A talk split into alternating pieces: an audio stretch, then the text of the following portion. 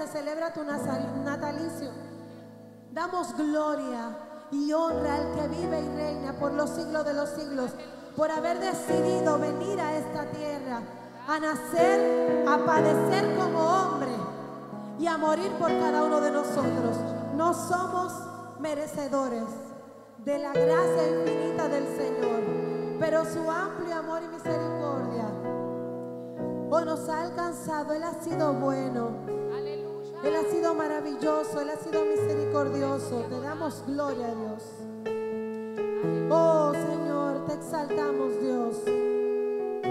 Oh, tú eres el rey, tú eres el rey, tú eres el rey. Tú eres quien reina en nuestros corazones. Tú eres quien reina sobre toda la tierra. Hoy por eso exaltamos tu nombre, Señor. Te adoramos, Señor.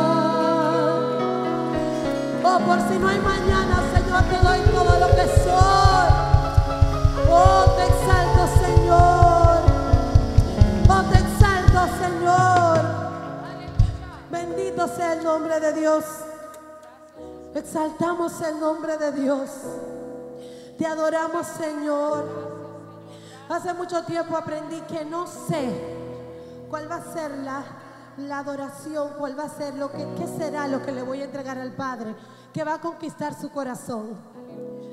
Para ser honesto, a veces eh, conservábamos la voz, no nos queríamos maltratar para, para porque llega una participación especial o para cuando me toque. Y resulta que el Señor se agradó de cuando cantábamos el corito, pero lo hacíamos de corazón. Ese momento, ese momento, conquistemos al Señor en cada instante. En cada instante que tengamos, sea en nuestro hogar, sea en nuestro trabajo, conquistemos al Señor porque este es el momento que nos ha regalado el Señor. No sabemos de mañana, pero hoy, hoy le entregamos todo al Señor. Te adoramos, Señor, bendito tu nombre. Te adoramos, Señor. Oh, tú eres digno, digno de adoración, Señor.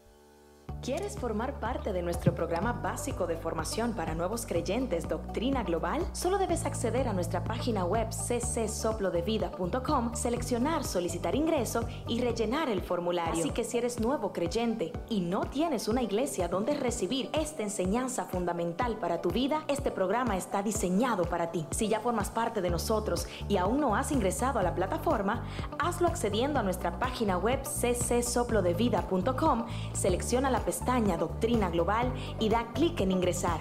Para más información, recuerda que en la plataforma tienes habilitado el formulario de solicitud de información o escríbenos de manera directa a dglobal.ccssoplodevida.com.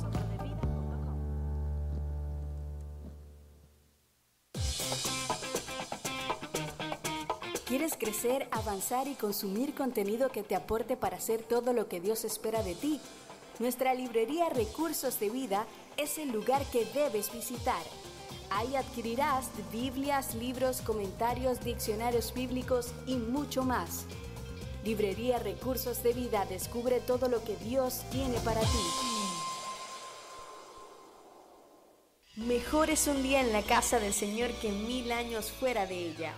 Y es que no hay forma de sustituir la gloria que recibimos en casa. Por eso te recordamos registrarte y ser parte de lo que Dios está haciendo en cada uno de nuestros servicios. Los miércoles a partir de las 5 de la tarde es nuestra cita.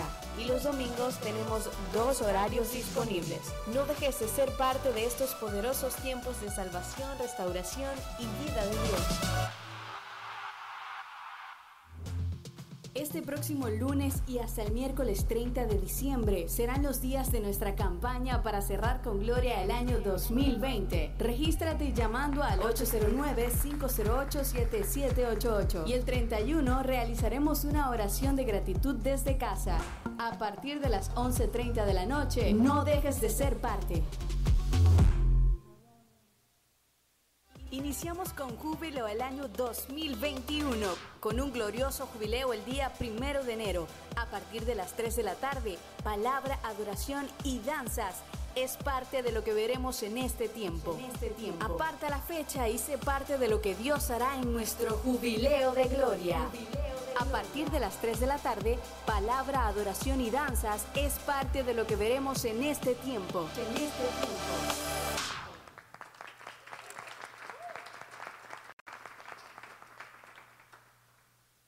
Dios te bendiga. ¿Estás listo para honrar a Dios a través de tus diezmos y ofrendas? La palabra del Señor en 2 de Corintios 9:7 dice que cada uno debe dar según lo que haya decidido en su corazón, no de mala gana ni por obligación, porque Dios ama al que da con alegría.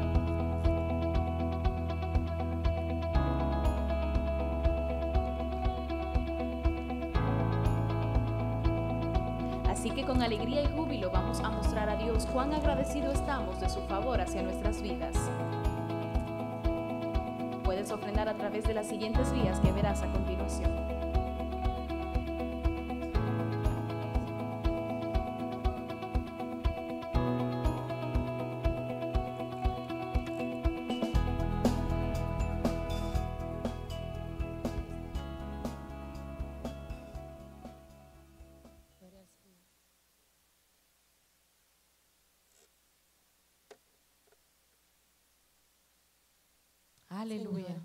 El nombre de Dios con júbilo. Te adoramos, Señor. En Cristo si hay Navidad, el mundo te ofrece engaño. No cambies a Jesucristo por fiesta de fin de año. Él te ha dado paz, Él te ha dado paz. No cambies a Cristo por la vanidad. Él te ha dado paz, dado paz. No cambies a Cristo por la vanidad.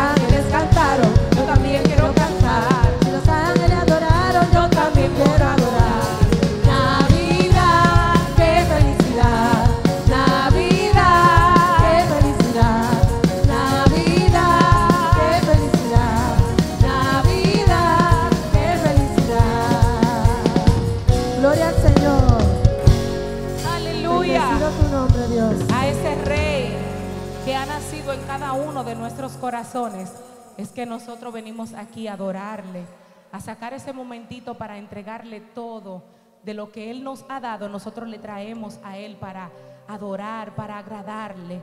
Y por eso le decimos que nos acerque más a su presencia. Este es un tiempo, mis hermanos, que como guerreros debemos procurar tener y estar en comunión con el Rey de Reyes y Señor de Señores. Porque no importa lo que esté pasando a nuestro alrededor, si nosotros nos, mantende, si nosotros nos mantenemos bajo su obediencia, el ángel de Jehová acampa alrededor de los que le temen y él los defiende. Así que pidamos al Señor que nos acerque más a Él.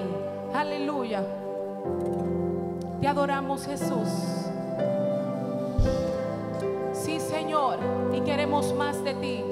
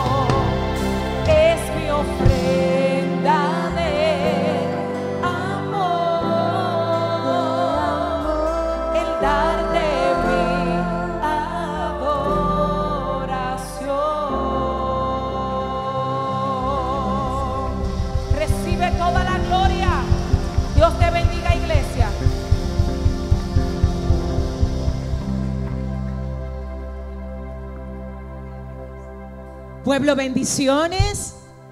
¿Quién vive? Y a su nombre. ¿Cuántos pueden adorar al Señor un momento más conmigo?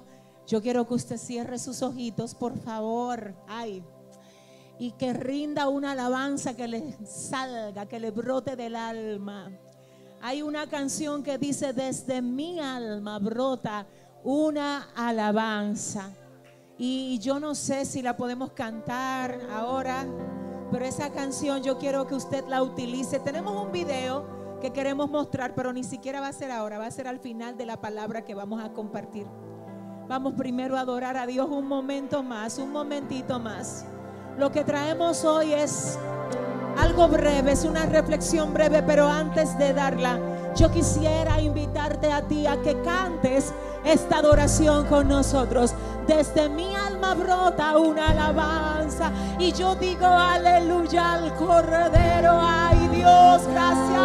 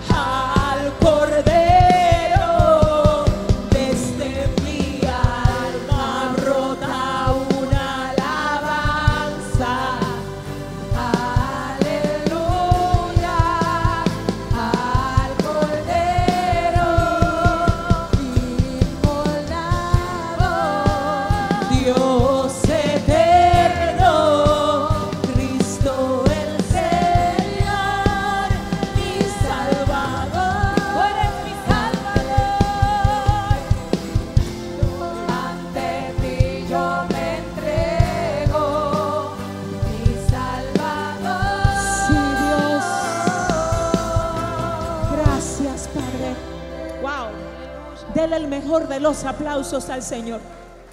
Gracias, Señor, por este día. Gracias por esta oportunidad nueva que nos das de estar aquí hoy, adorándote, recibiendo de ti lo que solo de ti podemos recibir, Señor. No hay otro lugar mejor en el que podamos estar hoy, Señor. Gracias por cada vida que ha dicho presente hoy. Señor, aún en medio del caos que hay allá afuera, aún en medio de todo lo que está aconteciendo allá afuera, aquí hay un remanente que prefirió llegar a tu casa hoy. Señor, a pesar de todo lo que se está moviendo allá afuera, aquí hay hombres y mujeres que hoy dijeron, no hay un mejor lugar para mí en el que yo pueda estar que en la casa de mi Dios.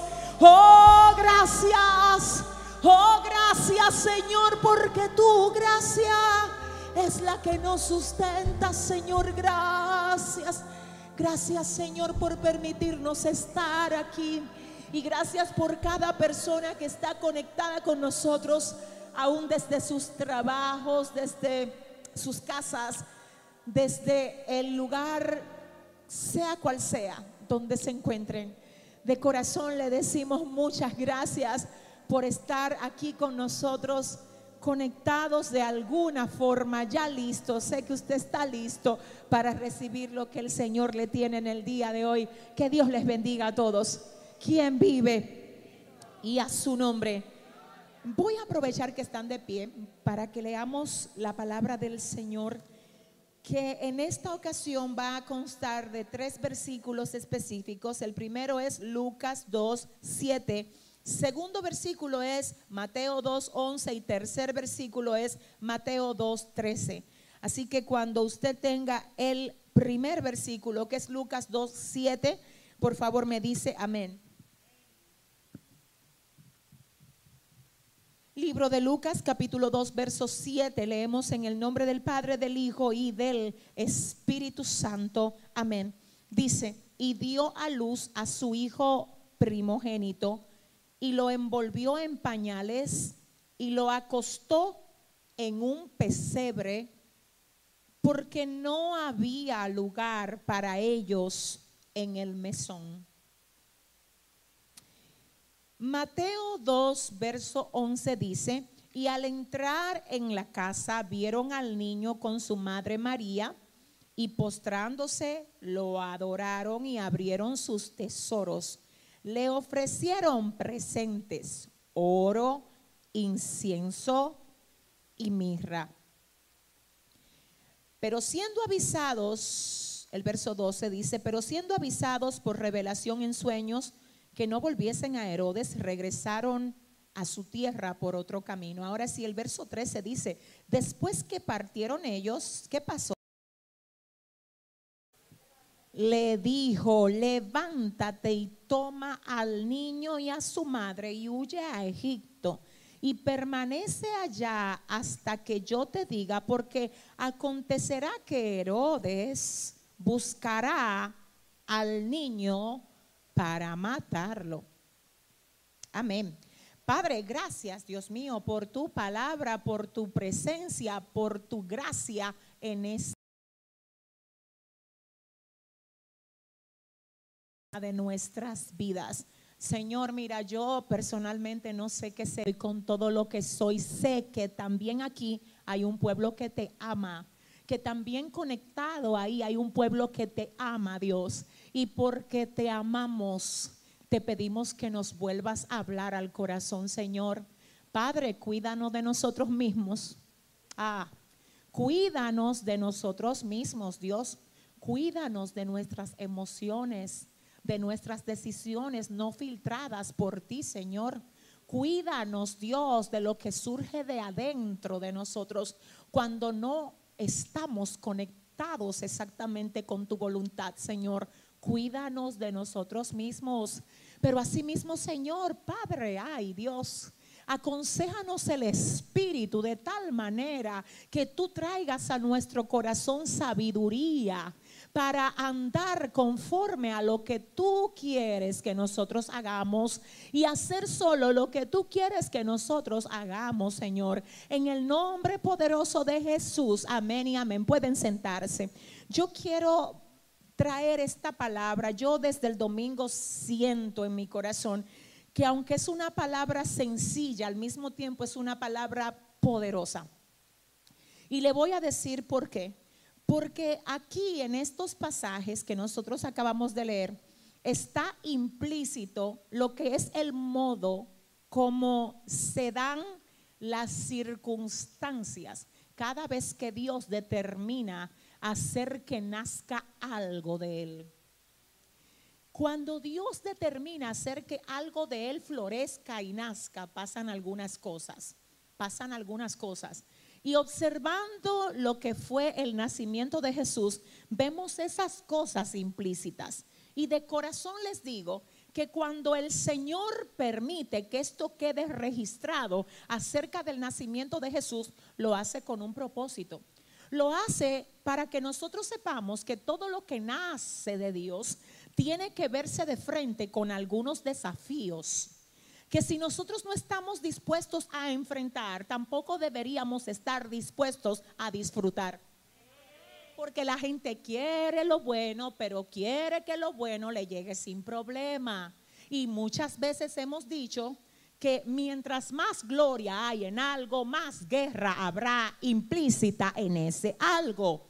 Te garantizo que exactamente a veces lo que Dios ha determinado darte a ti para tú llegar a tenerlo, vas a tener que pelear con muchas cosas antes de echarle mano. Y sobre todo, perdóname si te aflijo, pero sobre todo, no es con el enemigo, Satanás, que tú vas a tener que pelear, es contigo mismo primero. Porque la peor guerra, la peor guerra que nosotros tenemos no es ni siquiera con Satanás, porque Satanás es un enemigo vencido. La peor guerra es con nosotros mismos.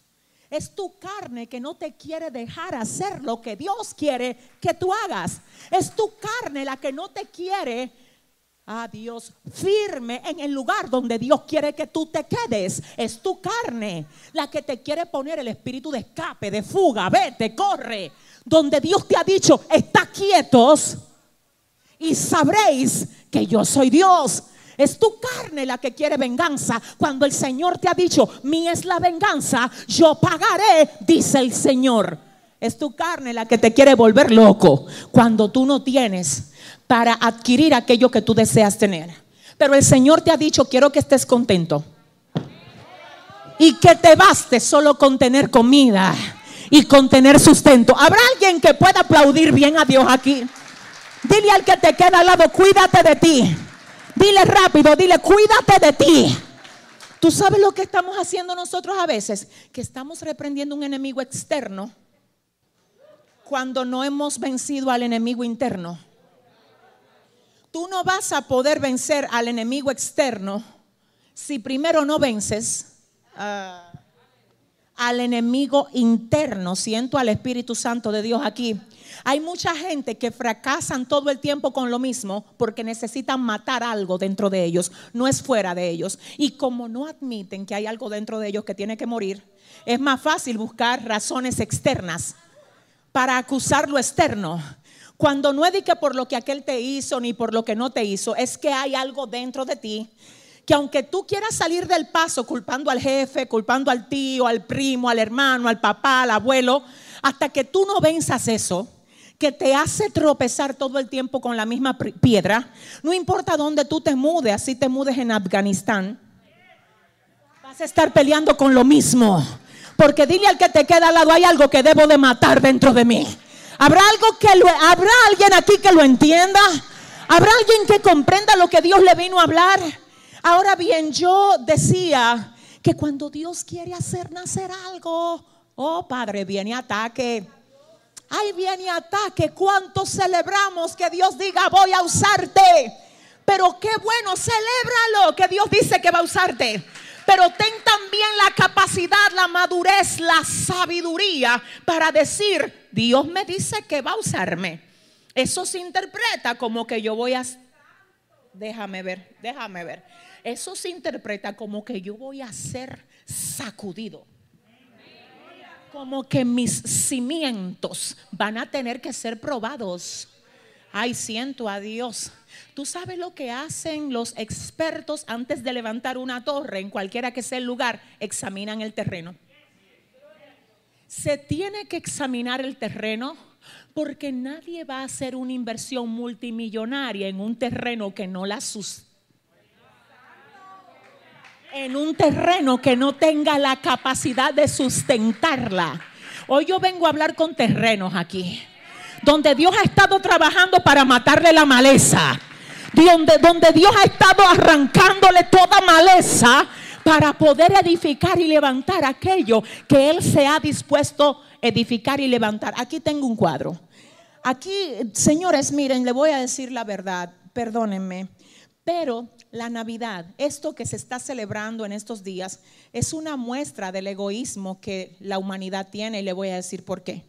Porque si nosotros entendiéramos el verdadero sentido de la, de la Navidad, perdón, no estuviéramos usando este tiempo para nosotros, sino para glorificar a aquel por quien podemos celebrar la Navidad.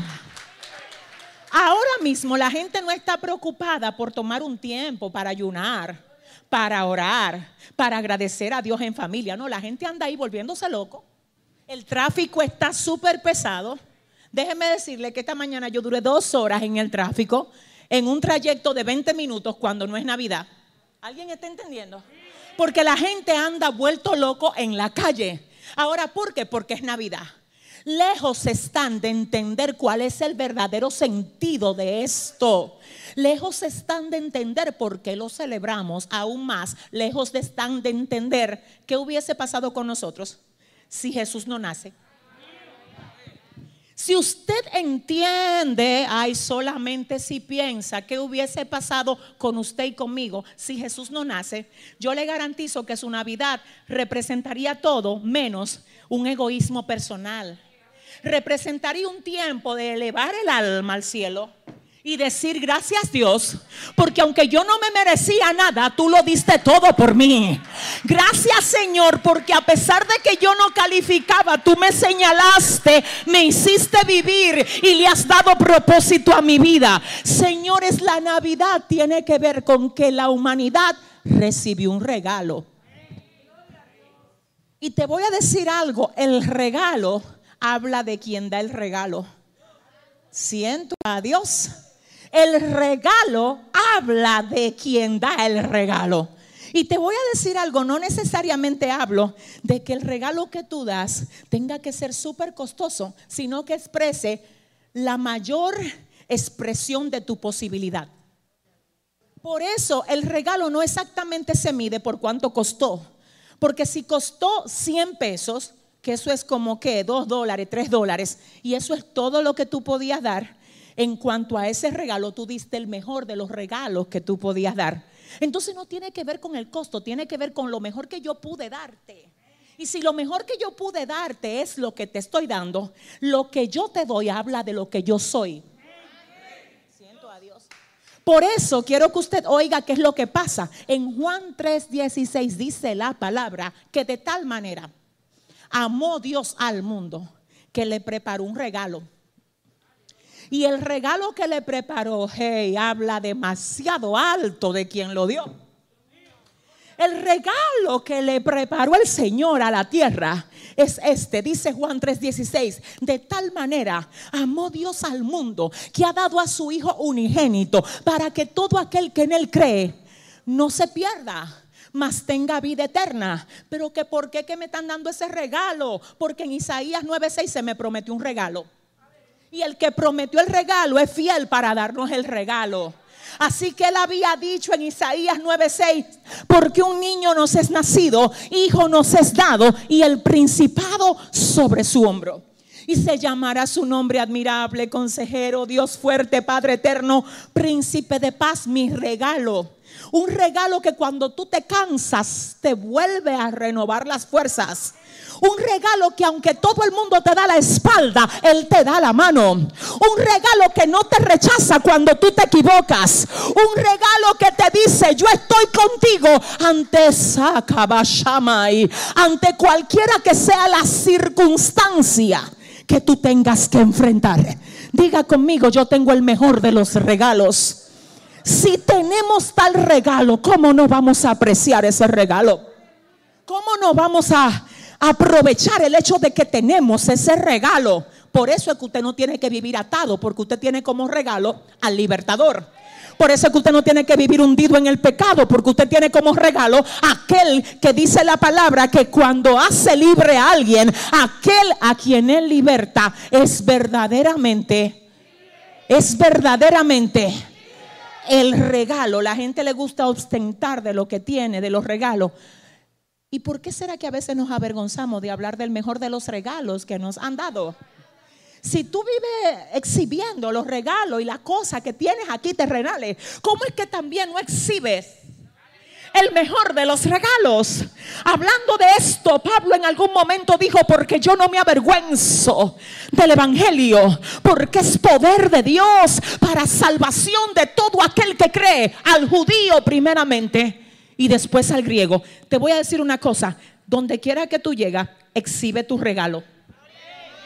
Donde quiera que tú llegas, que se sepa que tú tienes el regalo mayor que la tierra ha recibido, que es el Señor que se sepa. Dile a tu vecino, tú tienes el regalo, pregúntale. Dile, nos dieron un regalo, tú tienes el regalo, nuestro regalo. Él es nuestro regalo. Así que no te preocupes si tú no tienes para comprarle un regalo a alguien como esa persona quizás lo quieres recibir. Te garantizo que si tú le sabes presentar al verdadero regalo, esa persona se va a sentir tan agraciada como, como tú no te lo imaginas como ninguna cosa en el planeta Tierra le hubiese podido hacer sentir. Ahora tenemos el regalo, diga conmigo, tenemos el regalo. Pero cuando llegó la hora de que ese regalo se manifieste, señores, eso fue tremendo. Y yo hoy vengo a hablar esta reflexión breve que tiene como tema por causa del nacimiento. Mira, te voy a decir una cosa, es importante el día que tú sales del vientre de tu mamá, de tu mami, de tu mamá, como le digas, es muy importante, ese día es importante, pero tan importante o más importante que ese día es cuando tú naces en el Señor. A eso la Biblia le llama nacer de nuevo, nacer conforme a la naturaleza de Dios, nacer otra vez. Ya no hablo igual porque nací otra vez. Ya no camino igual, yo nací otra vez. Mi esencia es que tengo un regalo. Y donde quiera que me muevo, exhibo el regalo. Por eso, por donde quiera que paso, perfumo los lugares por donde paso. Por donde quiera que voy, le hablo a la gente de lo que hace por ellos el Señor. Tengo el regalo. Señores, pero cada vez que Dios va a hacer nacer algo, diga conmigo, hay desafíos hay desafíos. Y cuando le llegó el tiempo de nacer a mi regalo, al regalo suyo, ah, mire señores, el cielo aplaudió y el infierno se estremeció. Tú naciste, tú tienes una fecha de nacimiento, esa es la que data en tu registro, en tu matrícula, en tu licencia, en tu cédula, ese es el día de tu nacimiento. Ahora bien, yo te doy garantía que el día de tu nacimiento en el Señor turbó más a las tinieblas que el día que tú saliste del vientre de tu mamá. Porque al enemigo no le importa que tú existas, que tú respires, que tú comas, que tú te levantes, te bañes, tenga un trabajo, no le turba. A él lo que le turba es que tú nazcas otra vez. A él lo que le turba es que tú tengas al regalo. Ay, santo. Porque que cuando el regalo llega a ti, todo lo que antes te tenía esclavizado a ti, ahora eres tú que lo va a esclavizar a eso. ¿Habrá alguien que lo entienda? Todo lo que antes te ataba a ti, ahora a ti se te ha dado la autoridad para romper con esas ligaduras por causa del regalo. No, perdóname si te ofendo, pero déjame ayudarte. Esto no le gusta a la gente, pero no me digas a mí que tú vas a tener algo de valor sin que te cueste algo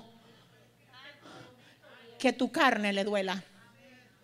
Hasta una carrera universitaria que tú vayas a hacer tiene que tener un sacrificio. Te voy a decir una cosa, no es bueno que tú tengas algo que no te cueste sacrificio. Porque si no te cuesta sacrificio, tú no lo vas a valorar, mi amor. Por eso tienes que cuidarte de lo fácil. Cuidado con los atajos. Cuidado con las cosas que quieren llegar rápido a tu vista para sacarte de lo que Dios tiene para ti. Cuidado, porque en Dios, Dios no está tan interesado en darte la recompensa como informarte para que manejes la recompensa. No, déjame ver, Espíritu Santo.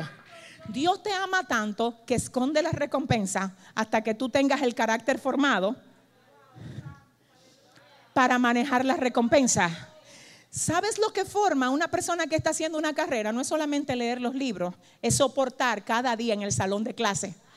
Siento a Dios es tener que comprometerse de modo disciplinario. Cada vez que tiene que estar ahí frente al computador, estar ahí. y desarrollar lo que tiene que desarrollar. Eso forma tu disciplina y tu carácter. Luego al final tú dices, bueno, tengo el título, pero no es el título, es lo, es lo que pasó contigo mientras tú perseguías el título. Dice el Señor hoy, cuidado con querer fácil lo que yo he dispuesto que llegue a ti después que yo termine de formarte para que tú recibas lo que yo tengo preservado para ti.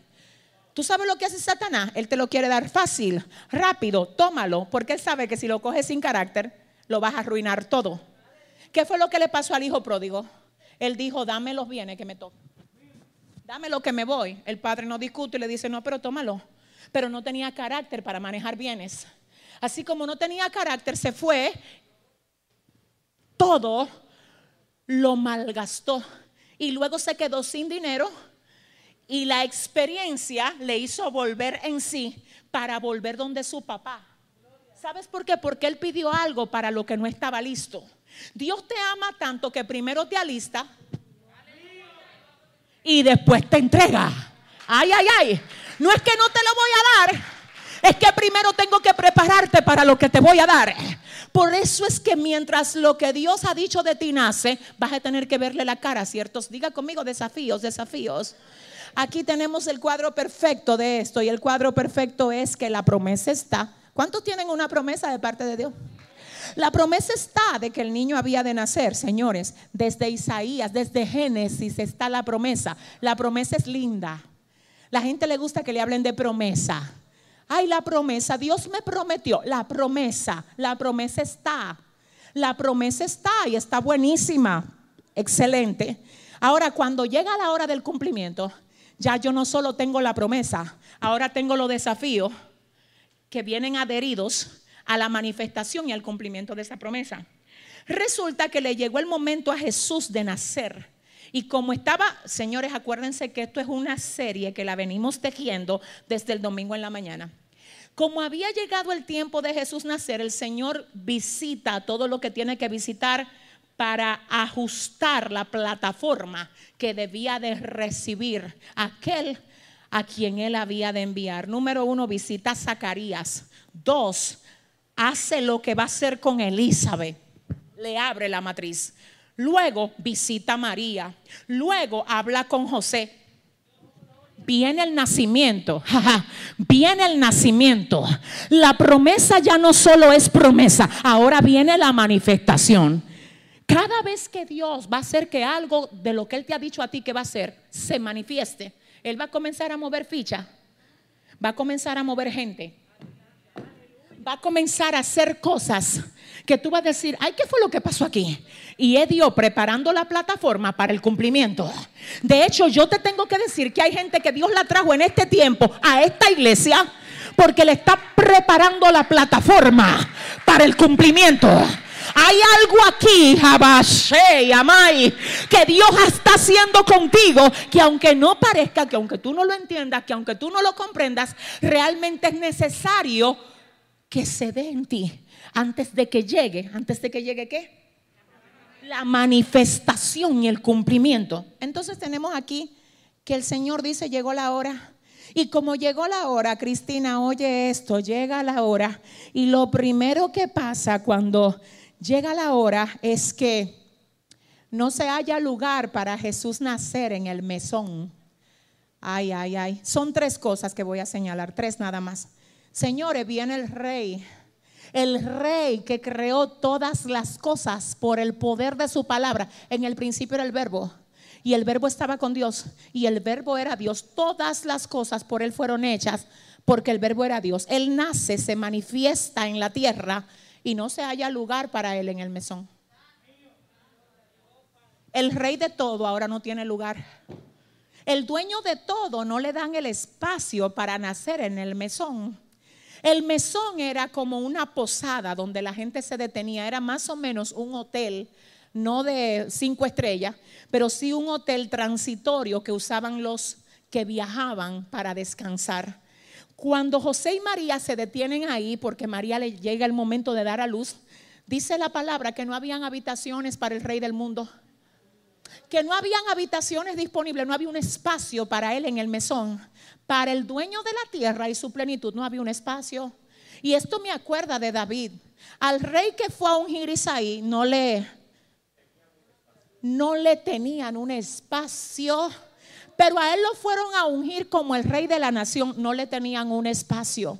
Pero Jesús nació y era el rey de reyes, señor de señores, y no le tenían un espacio. Punto número uno que vengo a atacar hoy en el nombre de Jesús. Déjate de estar creyendo que cuando Dios va a hacer algo grande contigo, todo el mundo te va a querer tener cerca. Y siempre te van a dar un espacio. A veces te van a quitar el espacio. A veces te van a quitar el puesto. Adora. A veces te van a negar la oportunidad. A veces le van a dar la oportunidad a otro y a ti no te la van a dar. Pero eso no va a mover la promesa ni va a mover la manifestación de lo que Dios ha dicho que va a hacer contigo. Lo que Dios le dio. Pero ¿sabe lo que ellos hacen con la unción que tienen? En vez de comenzar a soltar aquello que Dios le puso dentro, andan buscando a ver quién fue que no lo dejó entrar al mesón. ¿Que por qué fue que tú no me criaste, mamá? Que dónde tú estabas, papá, que por qué aquel no me hizo tal cosa, que por qué aquel no me favoreció con tal cosa. Dice el Señor, estás perdiendo tiempo con eso. Tú no sabes que fui yo que permití que no te dieran lugar en el mesón para revelar a través de ti que tú no necesitas un hotel para dar a luz lo que... Que tú no necesitas